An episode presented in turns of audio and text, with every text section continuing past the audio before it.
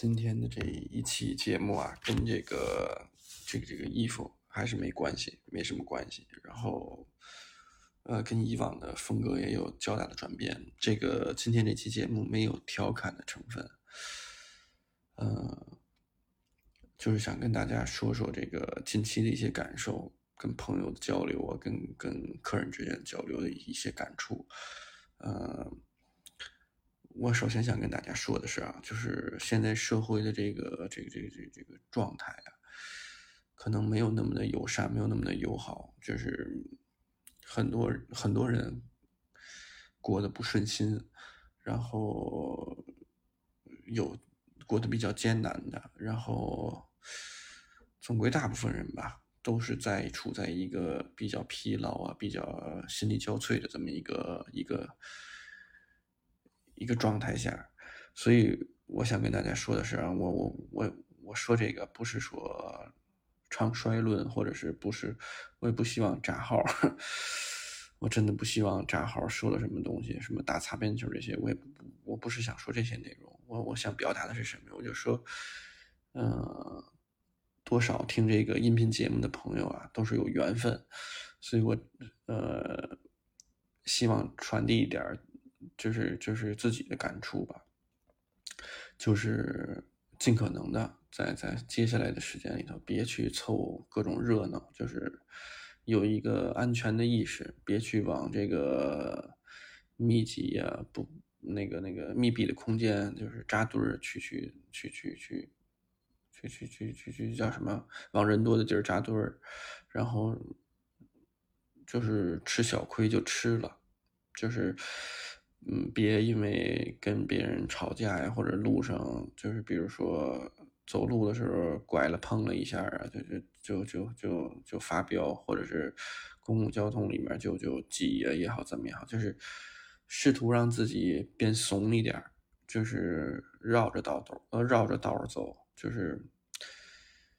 我觉得是我其实我们啊身边的人也都互相嘱咐，然后包括跟朋友之间也也也也互相嘱咐，就是跟家里人也说少凑热闹，然后吃点哑巴亏就吃点哑巴亏，就能低个头认个怂就就因为因为你不知道这个未来是什么样的，就你你可能有饭吃，但是有的人没饭吃，就是呃你可能有。有活路，就是怎么说？你可能生活质量受点影响，呃，但有的人可能连吃饭都成问题，或者他背负着各种各样的压力，所以，所以我觉得大家这这这什么身边的朋友一定要在意这这一点。你可能，嗯，我之前听到过一个一个一个一个一个海外的一个。就是叫什么博主啊，在讲也不叫博主，他已经不算博主了。他在讲他原来的际遇，就是当就是他总结的一个道理吧。我先先说道理，就是我不知道大家有没有听出来，这次我这个语调都调整了，比不像之前似的跟机关枪似的，突突突突突说一堆说的特快，就我希望放缓一点。就是跟大家交流啊，就这这这次，就是这这次真的是像纯像朋友之间的，没有调侃的那个那个意思，就是说一说感触，就是那个人的一一个一个观点，就是当你生活越来越不好的时候，人就会变得焦躁，就是就是你你可以从你身边的这个人的这个情绪，能够感受出来到底。这个生活是不是向好，经济是不是向好，这些其实都是有反馈的。他为什么这么讲？他就说他九十年代的时候到香港，呃，就是年代初吧，到香港，然后就是大家都对他，叫叫什么？他的感触就是，嗯，大家都挺热情，都挺好的，然后也没有说坑他怎么着，就是他去。哪儿去问个路，他可能说普通话，或者他说的都不是普通话，他可能有点口音，但是那边人都会热情的给他讲。就是他，他说当时就是有的人不会说普通话，就是，呃，就鸡翅白，就是鸡头白脸的，就是他不是说跟这个人鸡头白脸啊，是是就恨自己怎么不会说普通话，就想给他介绍这个你应该怎么走啊，怎么路线应该怎么去到哪儿，应该怎么换乘啊，怎就这些东西。然后包括他说他那会儿呃公派去，然后打车，然后还能报销，然后那会儿那的士司机也不会绕道，就是他那种感觉啊，那个年代九十年代香港是呃。对大陆的游客也好，或者或者对大陆过去的人也好，是一个很包容、很，嗯，就是很友善的这么一个感觉感触。然后，但是他说他一几年的时候再去，就发现完全变了。就是那儿的人，首先就是看不上大陆过去的人，就觉得大陆的人受教育程度低，比较野蛮，然后，呃，不懂一些基础的这个这个礼仪。然后就会就会，不管你点餐也好，或者是你去你去坐乘坐公共交通打车也好，都都会这个叫叫叫叫什么，遇到的遇到的这种就是叫叫叫什么冷眼儿啊，或者是遇到的这种就是态度比较。比较差、比较漠然的这种情况会比较多，当然也有热情友善，都都有这样。但是有的人，比如说你一张嘴，如果你跟他说的是英语，他是一个态度；你跟他说普通话，他又是一个态度。有的人又又装听不懂普通话，就是又是另一个态度。就是他后来总结，就是其实可能之前香港人过得很好，就是但慢慢过得不好，然后或者是他们的这个环境所处的环境发生了改变，这就反映到。这个他们的叫什么？这个这个民心啊，或者是反映到他们的一些一些一些日常的这个这个这个状态，就跟这个这个就像这个相由心生，呃，这件这个这个道理，就是比如说你的面相真的会随着你的一个心理的一个状态去去有所改变。有的人可能呃经过一些修行。就内心的修行啊，包括一些自我的约束，他就会变得越来越面善，就是给人感感触就越来越好。就有的人就是可能，但这不是绝对的，这不是绝对的，不是说不不能说这这以偏概全，不是绝对的。但是，呃，争取就是。之前我看到这个这个一本书上写着，就是争取你你你要给世人给你自己一个更好的一个状态，更好的一个姿态。就你希望别人看见你，不是说害怕你，不是说觉得你狠，不是觉得不是觉得你难接触、难交流，除非你是靠这吃饭的，比如说你是。专业的打 MMA 的，或者你打 UFC 的，你就是希望让别人害怕你，对手要要怕你，要从你的眼神当中就是，呃，就是屈软。但是你不是这个，就是你正常人啊。然后我其实也有挺深的感触，我去过香港，大概，呃，我算了算，大概有四次。从我我高中是第一次，我忘记了高中，我初中我应该没去过，对高。高一、高二可能第一次去，后来大学期间去过，然后，呃，是有一次是去那儿中转，后面有一次去那儿中转待过一呃一天，然后后来可能一六年、一七年也在去过香港。我每次的感触也是像像就是那个我关注的那个人所说的一样，就是他们，我感觉就是整体来说。对大陆的人越来越漠然，尤其你入关的时候，在在香港海关，你这个进关的时候，你会发现，嗯，我不知道是因为我的时间点儿，就就是进机场就就是的时间点儿，是不是是让他们觉得很疲劳、很烦？但是我感觉就是一次一次，他们的态度越来越差，然后就是那种 hold 着你，一看你持这个。护照啊，大陆护照，他就是 hold 着你要干什么，但是就要你你既然不能改变这个事实，你就调整心态，你就不当做不理他，就是不不不不把这个事装在心里，就是随随发生随消散。嗯，你有一个这样的心态，还相对舒服一点。但整体我的感触越来越不好，包括。他有时候就是最近的一次吧，他他撞傻充愣，就是他可能觉得他标的这个标价是港币，然后你跟他说，哎，我就是在饭馆嘛，然后跟他说我手上，他以为问你有没有人民币，呃，但他可能下意识的就想你人民币跟港币在他那儿，就是他就按一样的钱找给你，或者他在他那儿他就默认用一样钱，然后你跟他说刷 Visa，然后或者说说这个，他他还特别不情愿，就是你说刷卡或者用 credit card 信用卡，他他还不情愿，就是就是这种，我觉得这都是可能我在高中的时候去没有感触到的。然后我每次去都会去太平山顶，就是坐那个斜着上山的那个小火车。然后我就每次我就是高中的时候去，第一次去，就觉得真的是挺放松、挺惬意的这么一状态。虽然车也是车上的人也是一一如既往的拥挤，然后怎么说到地儿下课，然后大家排着队。往外走，往太平山顶上那个这个走，然后还有什么翠华餐厅吧，什么就是就是那块儿，但是是很有秩序，就是等于说这个这节车厢里是充满着欢声笑语的。然后，但是再去那儿会发，就是最近一次去就体验就特别不好。然后包括就是人挤人那种，互相就是看对方都特别狠的那种眼神，是就生怕你碰了我，我碰了你，我得跟你较劲，就是掰扯。所以，我举这例子，我想说的是一个什么概念？就是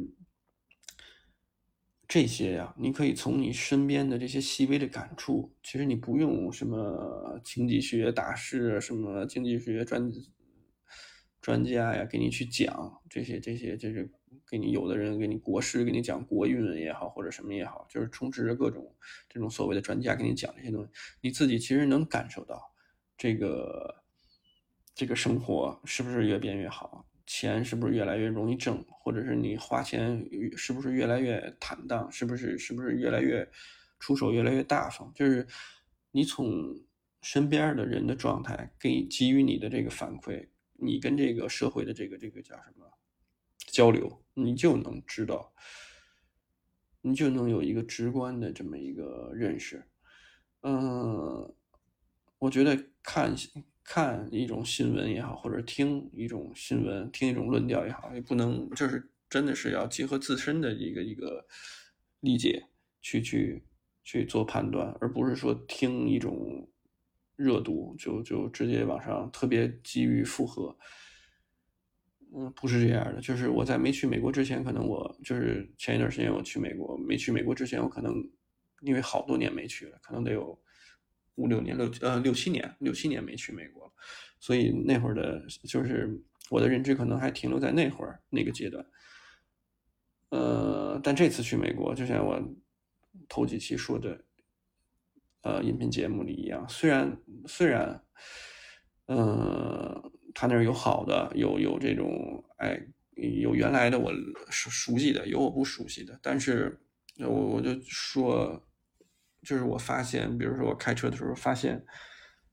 就是互相摁喇叭的这种，就是等不了红绿灯的，或者是这种，就是原来可能在我刚到美国的时候，或者我上一次去的时候，我都没有这种特别直观的体体会。但是我后来发现那儿的人也变得很焦躁，就这些这些年，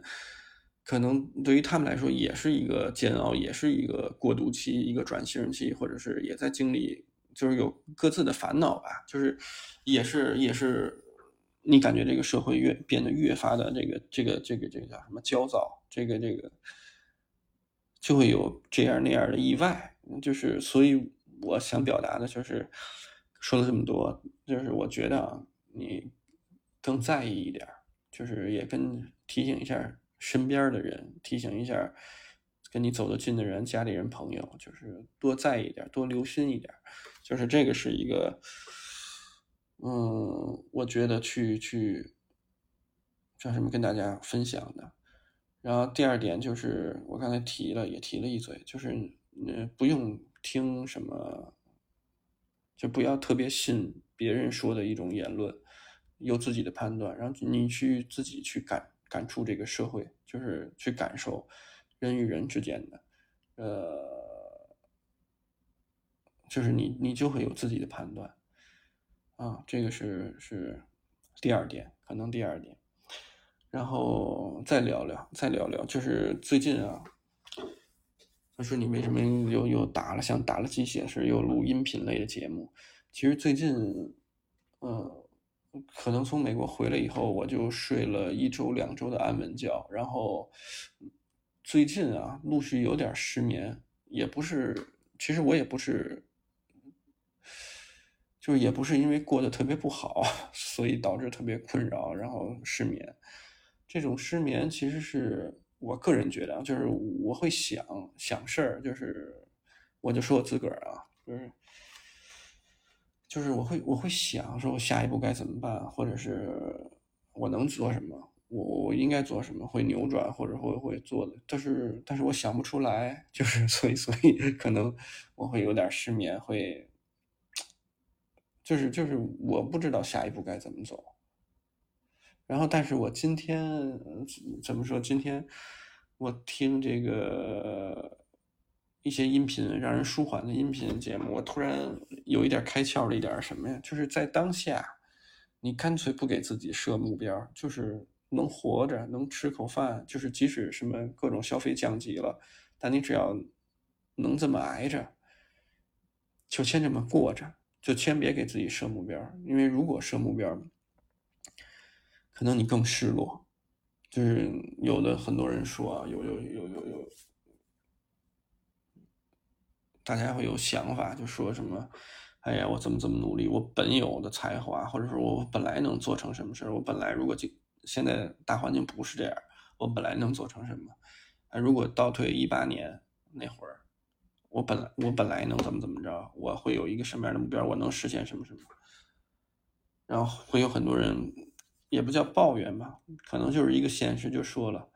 就是现在这个上限已经被压得很低了，就是等于说你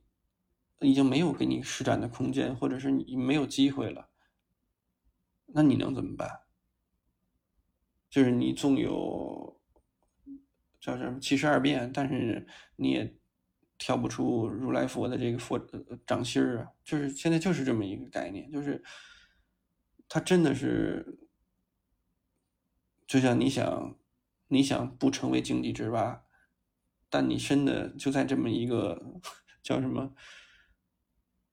只能看见这个洞口这么一个一个一个状态，就是一个一个一个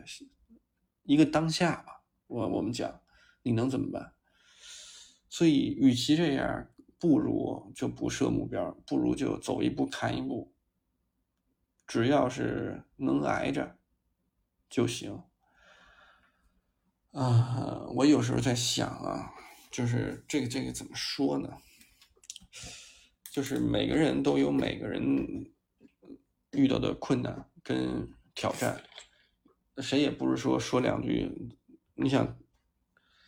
我估计听我音频节目的人没有十几岁的吧，十几岁的会少，怎么着也是进入大学的，进入大学的。嗯，我知道听我音频节目岁数最大的，也不叫岁数最大的吧，就是有六十多的听的，嗯，但是很少很少，就是可能三四十岁的人，以男士为主啊，静下心来，可能有的时候会听听我说这个零七八碎的东西。嗯，我喝口水啊，不好意思，就是咱们。咱们每个人啊，都会有不同的烦恼，在现在当下，嗯，也不是说谁舒心就是谁谁，就是我刚才说的，不是说朋友一句劝，或者是家里人一句劝，你就能事儿就，你这个事儿就过去了，或者你这个挫折就克服了，不是那么回事儿。这是说宽裕的话呀，或者是说说慰藉的话呀，都都。其实效果很很很低，然后我之前也说了，别跟别人比，就是如果你老看别人过得好像天天这个生活，呃，丰富多彩呀，然后就是什么，呃，要钱有钱，要人脉有人脉，要什么都有什么那种的，就是那个那叫什么，五彩斑斓，你越看越难受。呃，你反着想。就肯定有人过得不如你，不顺心。你像有人可能我知道的，身边有朋友可能之前买那车挺贵的，大几十万的车，然后可能交的首付比例也不高，每个月月供也不少。呃，突然现在这个环境，他天天看那个之前销售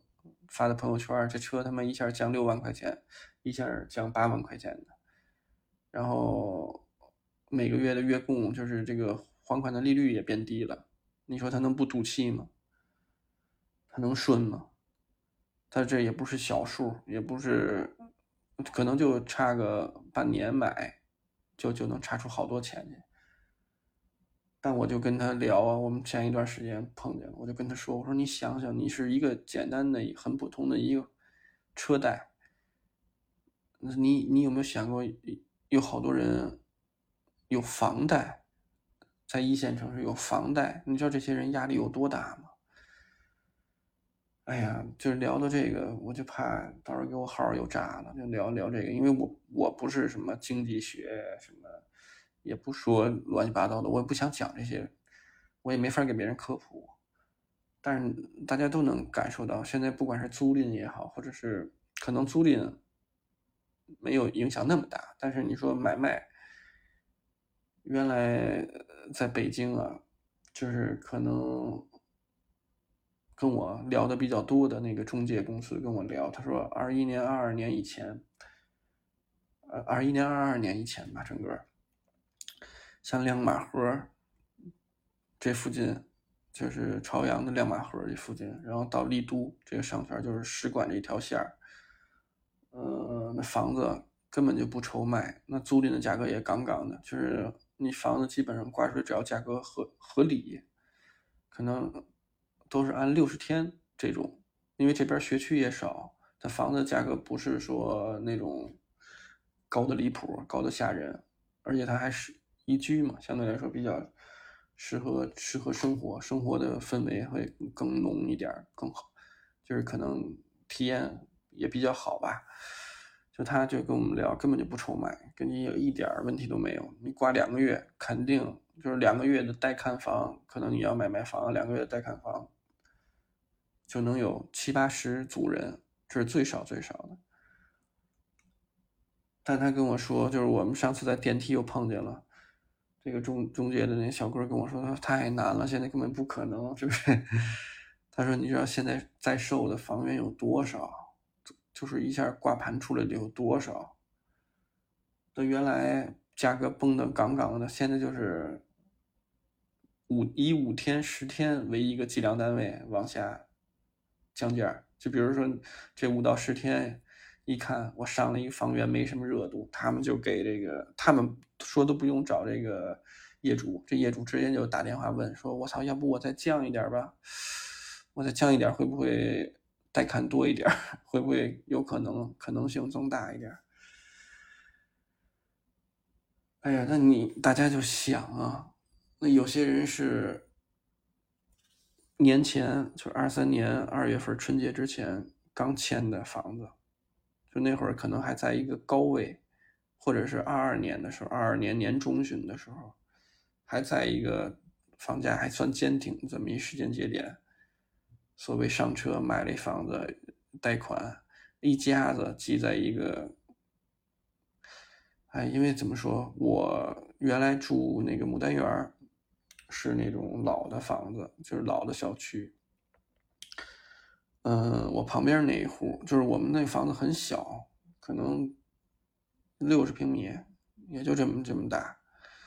然后我旁边那个隔壁住了多少人啊？我看看，他们六十多平米，是一家山西的，嗯，工作都挺好，好像两个人都是互联网公司的，都在上地上班，夫妻俩。然后还有呃。他姥姥相当于三个人，然后再加上两个小孩一个女孩一个男孩呃，他那个户型是全朝北向的，就是完全没有自然的采光，就是它没有一面是朝，呃，左西右东，没有一面朝东的，它可能西边有一扇窗，有一个小阳台，但它想阳台能采的光特别特别少。呃，因为它前面有一个建筑给它挡起来了，就是我原来在牡丹园住那楼层不是特别好，就有遮挡，前面会有遮挡，虽然光能进来，但有遮挡。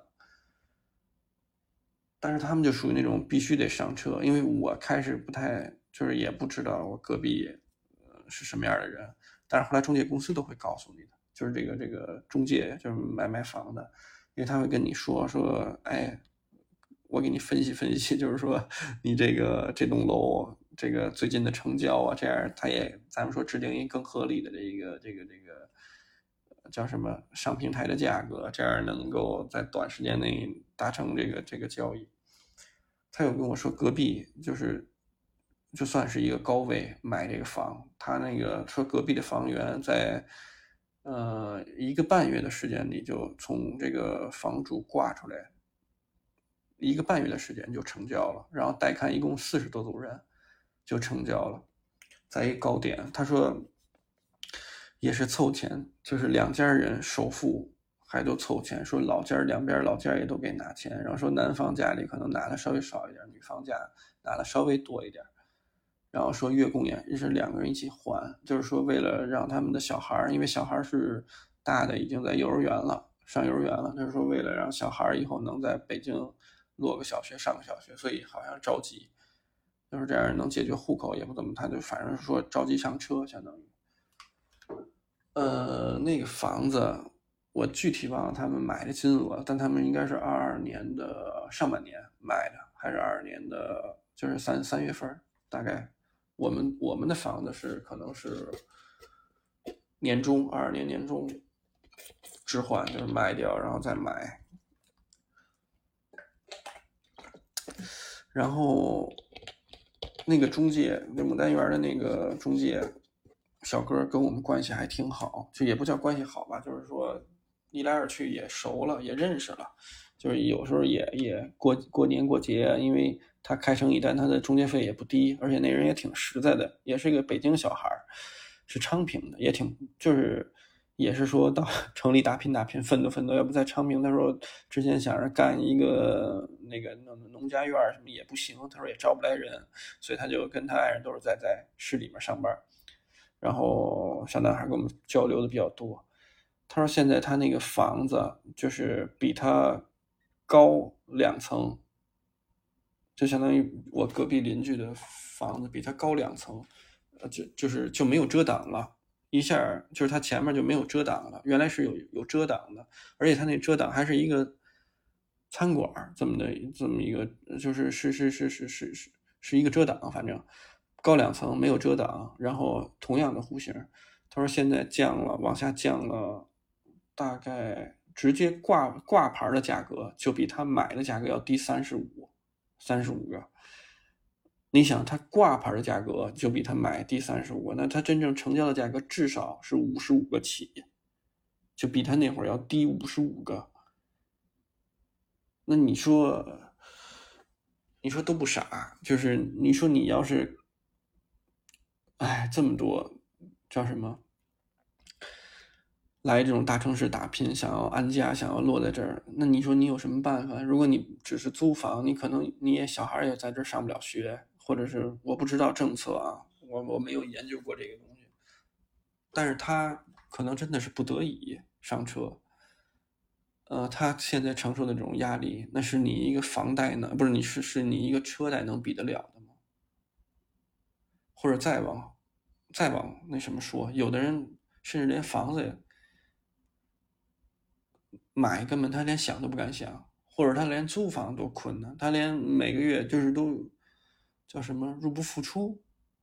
那你说你跟这些人比起来，会不会你想到这些东西，你会不会不叫让自己舒心？你会不会心态能比原来没有原来那么焦虑，没有那么原来那么焦躁？就是你遇到的挫折才叫什么样的挫折呢？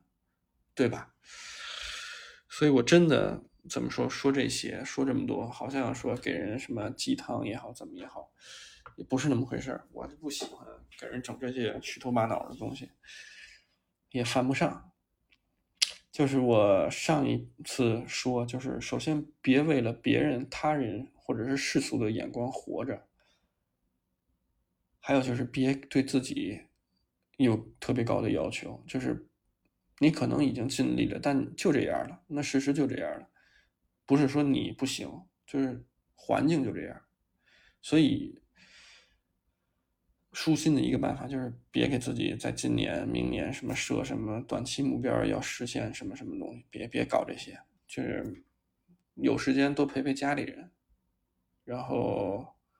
或者有时间，如果你一个人能放松，那就一个人待待，干点什么。都不容易，很少有人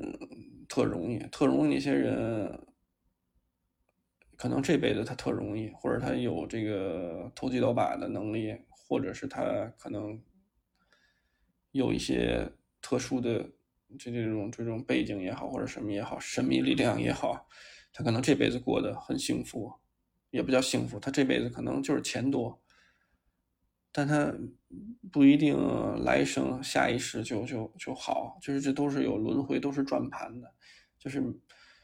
也不是说这些人不是好人啊，就是我还听到过一些，就是人特别容易就是被别人的评论所左右，呃，我也是想跟大家分享啊，就是如果你身边有这样的人。你最好躲着他点儿，这这都不是什么善茬。如果他你身边有的人直接跟你聊天什么，就说：“哎，我跟你讲，这人怎么样？这人行，那人不行。”就但凡有人开口跟你说这种话，就是就比较低级，就是他这种，就是有点像原始动物那种，就是还没开化，还没进化。就是这个世界上没有所谓的绝对的好人，绝对的坏人，没有的，就是。我说过可能不止一次，就是你不要，首先你自己不要有这种的一个说害怕做什么事儿会被别人说说你这个人做事不地道，或者是害怕得罪别人，别这么想。就你只要对你觉得重要的人负责就 OK 了，你不霍霍别人，剩下的他们爱说什么说什么，就你没必要。大发慈悲，说对每个人都好，或者是包装自己，去去露出说我对你也热情，对他也热情，那都是扯淡的事儿。那这，哎呀，我我原来就我给再举个例子啊，嗯，就是我们接触客人，客人就会跟我们说说你们不行啊，操，你们这个做人做做事做人都不不不不咋地，就说我们不咋地。他说有的店家你聊聊人就给你折扣。人就行，人就好，人就敞亮，你就不行，你爱搭不稀理的，然后你也那个什么，你就不行。或者有的之前有有所谓的同行，我一直不把他们当同行，但他们可能把我视作威胁的，就说你看你也不串货，就是也不听话，也不一起推一个东西，说推了一起推，你又没有拿货量的要求，我们价格进货平平进平出给你。呃，我们还帮你推，你你你你你反倒不说我们好，你不跟着大家一起玩，你不合群儿，你是什么同行里的败类，你是垃圾，就是有各种各样的这种这种话。然后，就你你真的就是，如果你被这些所左右，你就活得特别累，特别痛苦。但是如果你一旦，你像我从事这行业，会遇到这些人。你在机关单位，你会遇到那种，因为机关单位更恐怖。他一个办公室，这些人可能要跟你二十年、三十年，就是这波人。可能隔几年来一个新人，隔几年来一新人，就是这帮人。你说就是叫什么七嘴八舌呀，或者议论啊，或者什么更多，勾心斗角事更多。你要为这些左右的话，你每天都特痛苦，你的状态也会特疲劳。所以你就看开了，你不不要在意人家怎么说。他说你是好人，你就是好人了；或者他说你是坏人，你就是坏人。你就这么容易被其他人定义吗？就是我曾经，我就就是叫什么，这是真实的事儿啊。就是原来我我聊过，有有台湾的人来这儿串店，然后跟什么大陆这些店走得特近的，原来都哈着这些人，然后或者是这些人之间交流，搂着一起怎么怎么着，又喝酒，又又又又。就要敢吹牛逼，就那会儿，你看大家朋友圈里都是，就是他们发的微博也好，朋友圈那会儿可能还没有小红书这平台，都是在炫他们所谓的友谊，他们坚固的合作，推去推这些东西。你就想那会儿满大街都卖什么小天鹅呀，什么然后什么皮什么什么蓝染的那些东西，乱七八糟的。但是你后来发现，过几年你看这些人，哎，互相骂对方，就是一个狗咬狗的状态，然后把之前的这个所有的这个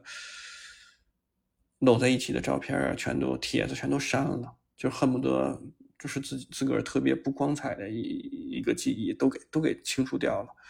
几百篇帖子，或者他直接设置一个这个所谓的设置一个呃不可见，他全都给删掉了。然后有一个客人，之前也是几年前，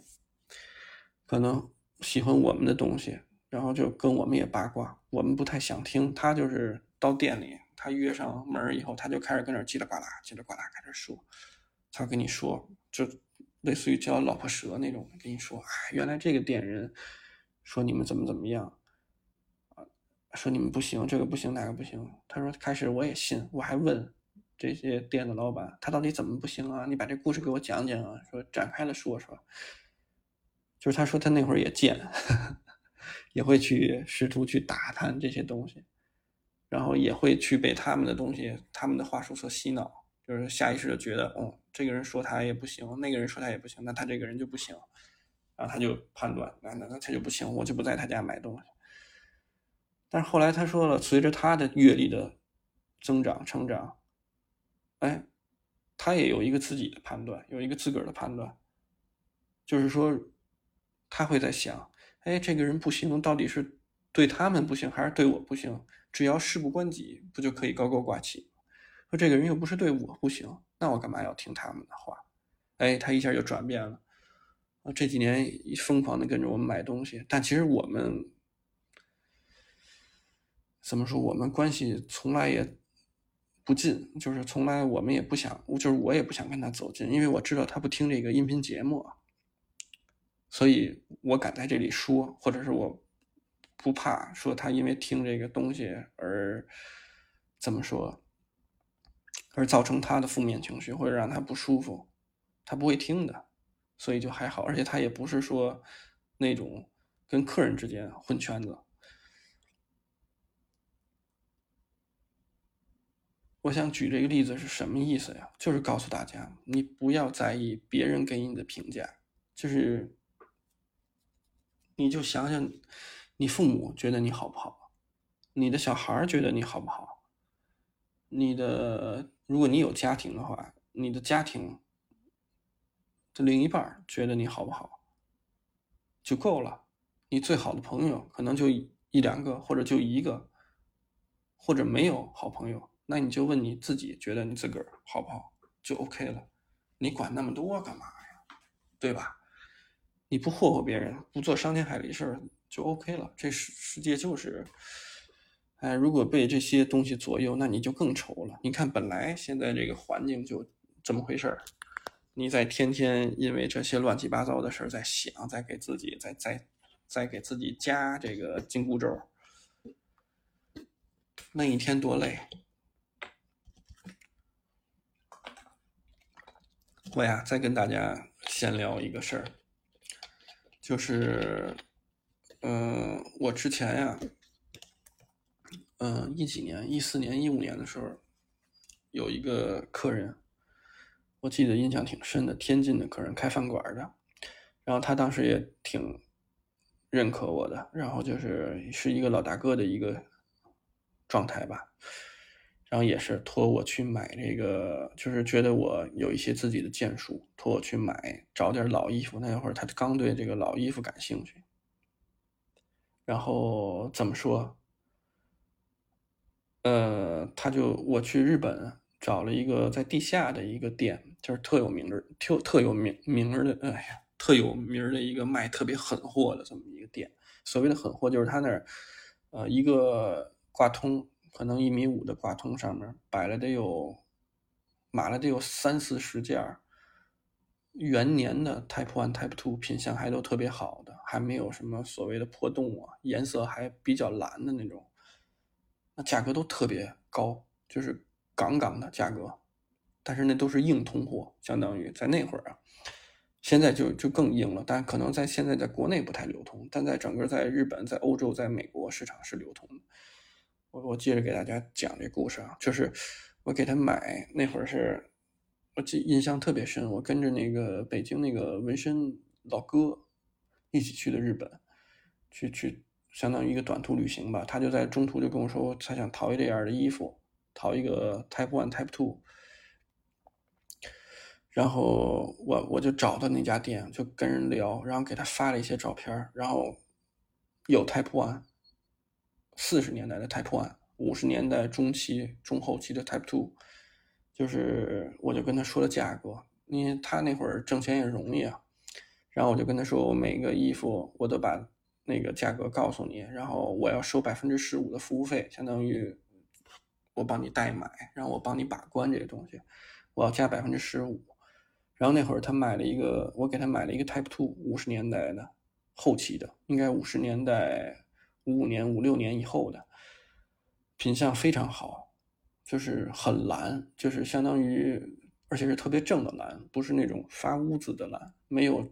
大的破洞，有小的那种虫蛀的一两个在领口有那个小洞，但都被修补好了，都被无痕织补好了，但你能看到。然后，嗯。皮牌也有，呃，所有的像什么红红旗、五金都是都在，就是其实我自己都很喜欢那件衣服。那个衣服可能我买，当时我记得我买的时候大概是一万两千块钱，就是全都拿下来是一万两千块钱，然后加了百分之十五服务费，我就给他转了，然后他就挺高兴，我拿回去给他寄给他，他挺高兴，开始穿。就那会儿，可能唯一在国内卖得动这种价位的，或者有这种客户资源的人，可能你在国内一只手能数得出来，不超过五个人。但是不是说就是我我指的说这个一只手不超过五个人是什么概念？就是说，你可能有客人跟着你会买这种价位的东西，而不是说你见没见过这种价位的东西，或者你了不了解这个生意。然后他买到以后。我们的关系就直线下降。后来他可能过了半年就给我删了。我怎么就是因为他之前是一周就会找我一次聊聊，说哎呀，小朱你穿搭也好怎么也好，你有什么想想想分享的？然后每次说还说你反正离这也近，来天津吃饭也好怎么也好，他会跟你讲这些。哎，突然我也不知道为什么就不就不理我了，就怎么说。就就就就消失了，这个人就消失了。后来我也没想太多，但时隔好多好多年之后，可能我开头服店，然后也来了天津的客人，就给我讲，整个给我讲了一下这来龙去脉，说他们也都是朋友，也之前也都在相同的人那儿买东西，然后在相同的人那儿做聊天然后去去去聊过这些东西。然后他就说那个人就把你说的特别不是东西，就是说。嗯，你坑了他，就说这个东西就不值这么多钱。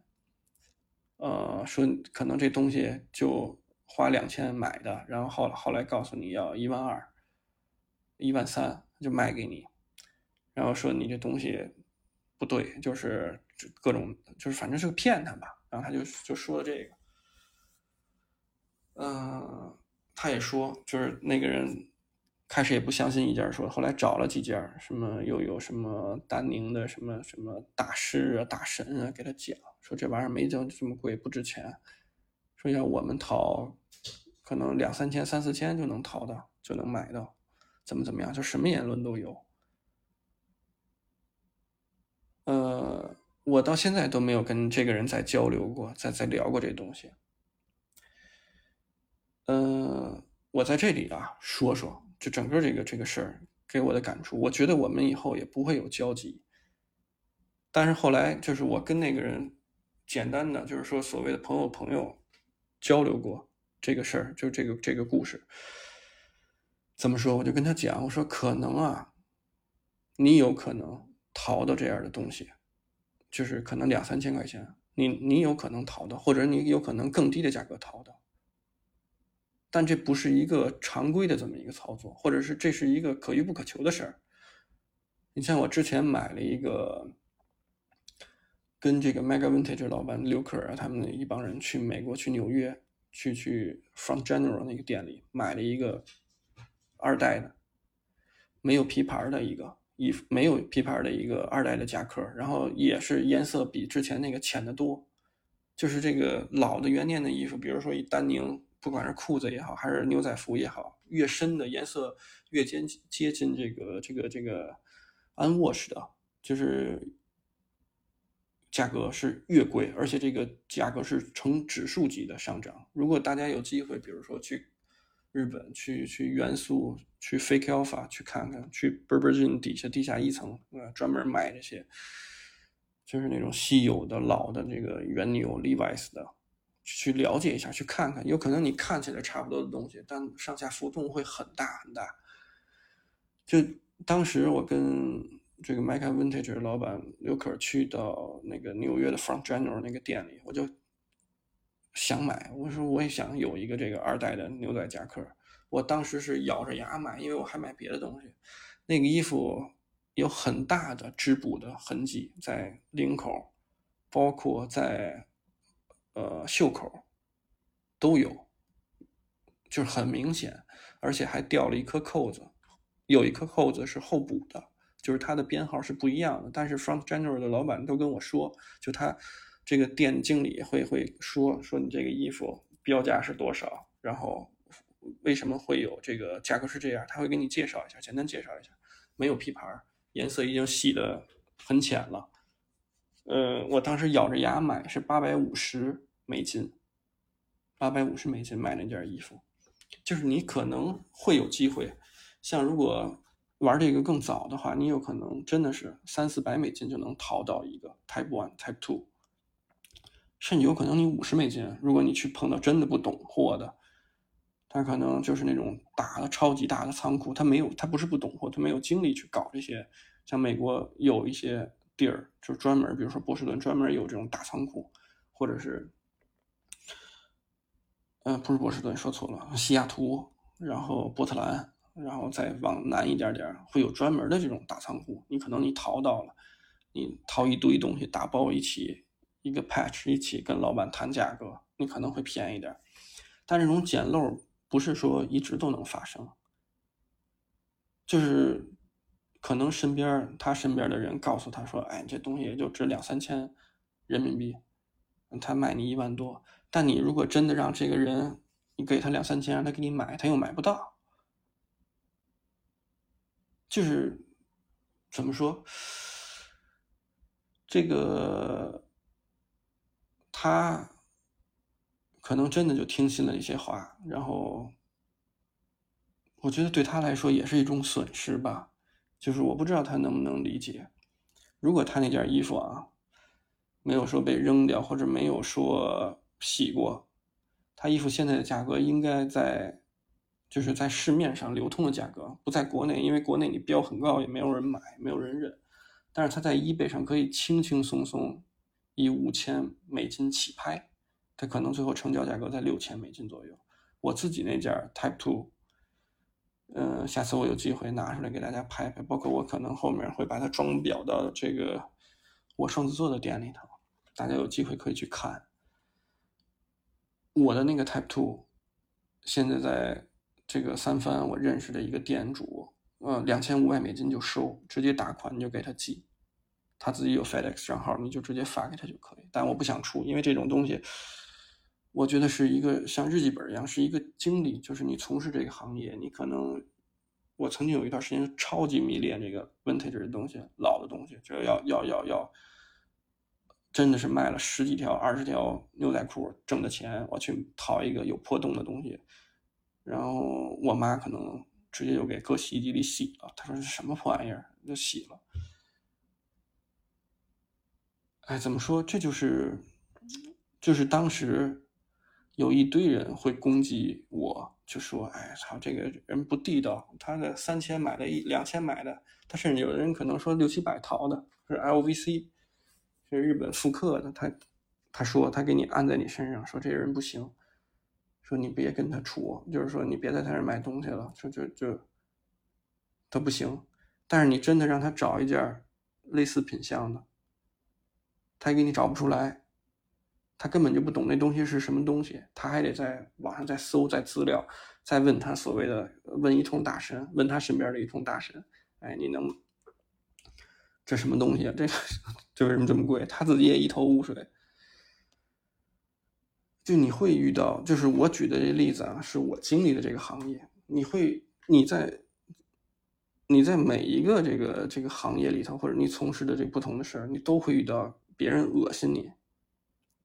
那怎么办？就你就他恶心你，你就睡睡不着觉，或者是苦恼，你就你就把这些东西全都加在自己身上。你是为你自个儿活一辈子，不是为了他们的话，不是说这些人，这些所谓的同行，就跟这个所谓的被我 忽悠的这个人说。都说哎呀，小猪最好了，他店里货牛逼，价格也好，你就跟他买吧。这同行人都认可你，都给你竖大拇指，你是同行的王，你是这个叫什么意见领袖，你是大神，你是什么开疆拓土的？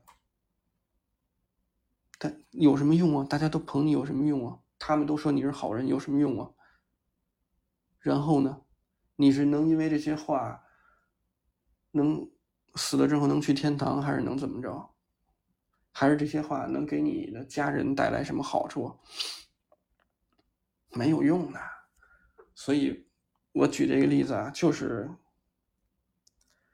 就是告诉大家，别纠结这些东西。就是这几年别给自己设一个特高的目标，还有就是别让自己做好人，别给自己一堆限制。我说的好人打引号的啊，就是你只要不不打扰到别人，你就做你自个儿的事儿，你不让不给别人使绊儿就 OK 了。就是别人爱认可你不认可你，爱怎么着怎么着，这就是一个一个一个一个，我觉得是我的一个经验分享啊，这不一定对啊，也不一定适用于每个人。但是是我这些年越过越开心，或者是能真的结交到不少好朋友的这么一个，也不叫我有，我也不是有特别多好朋友啊，但是有一些还不错的朋友，或者是有一些老客人一直照顾。但是真正你说特交心的朋友，一个人又能有几个呢？嗯，但是我最感谢的，或者我做这门生意，我觉得最最让我。叫什么？心里有一一份感激的，就是有好多朋友确实成了，有好多客人确实成了比较好、走得很近的朋友。这个是，哎，真的。有的朋友叫你打打球啊，吃个饭啊，或者说他家里什么媳妇怀孕了，会跟你说，你就挺高兴的，就因为他会跟你分享这些事儿，就真的他把你当朋友。他本来只是找你买衣服，但你说你要去档口买衣服，你你会跟人聊这些东西吗？他会跟你分享说：“你看，我又获了一个什么奖，或者是我又怎么怎么着，我家里又怎么怎么着，就他会去跟你聊这些东西。”我就挺感动，就觉得，哎，这是做这个东西没白做。我不会在意别人说我什么，就是爱说什么说什么。就觉得以后啊，有机会大家可以，咱们如果有机会碰到彼此。都那个小小胡同也好，或者是那个那个叫什么双子座也好，就可以，咱们可以打个招呼，然后可以交流一下。就是我也希望 你们看我不烦，能给你们带来这个叫叫什么，能有一个愉快愉快的对话。呃，对，最近就是别往人多的地儿钻。还是那句话，然后希望大家过得顺心一点，就都过得顺心一点。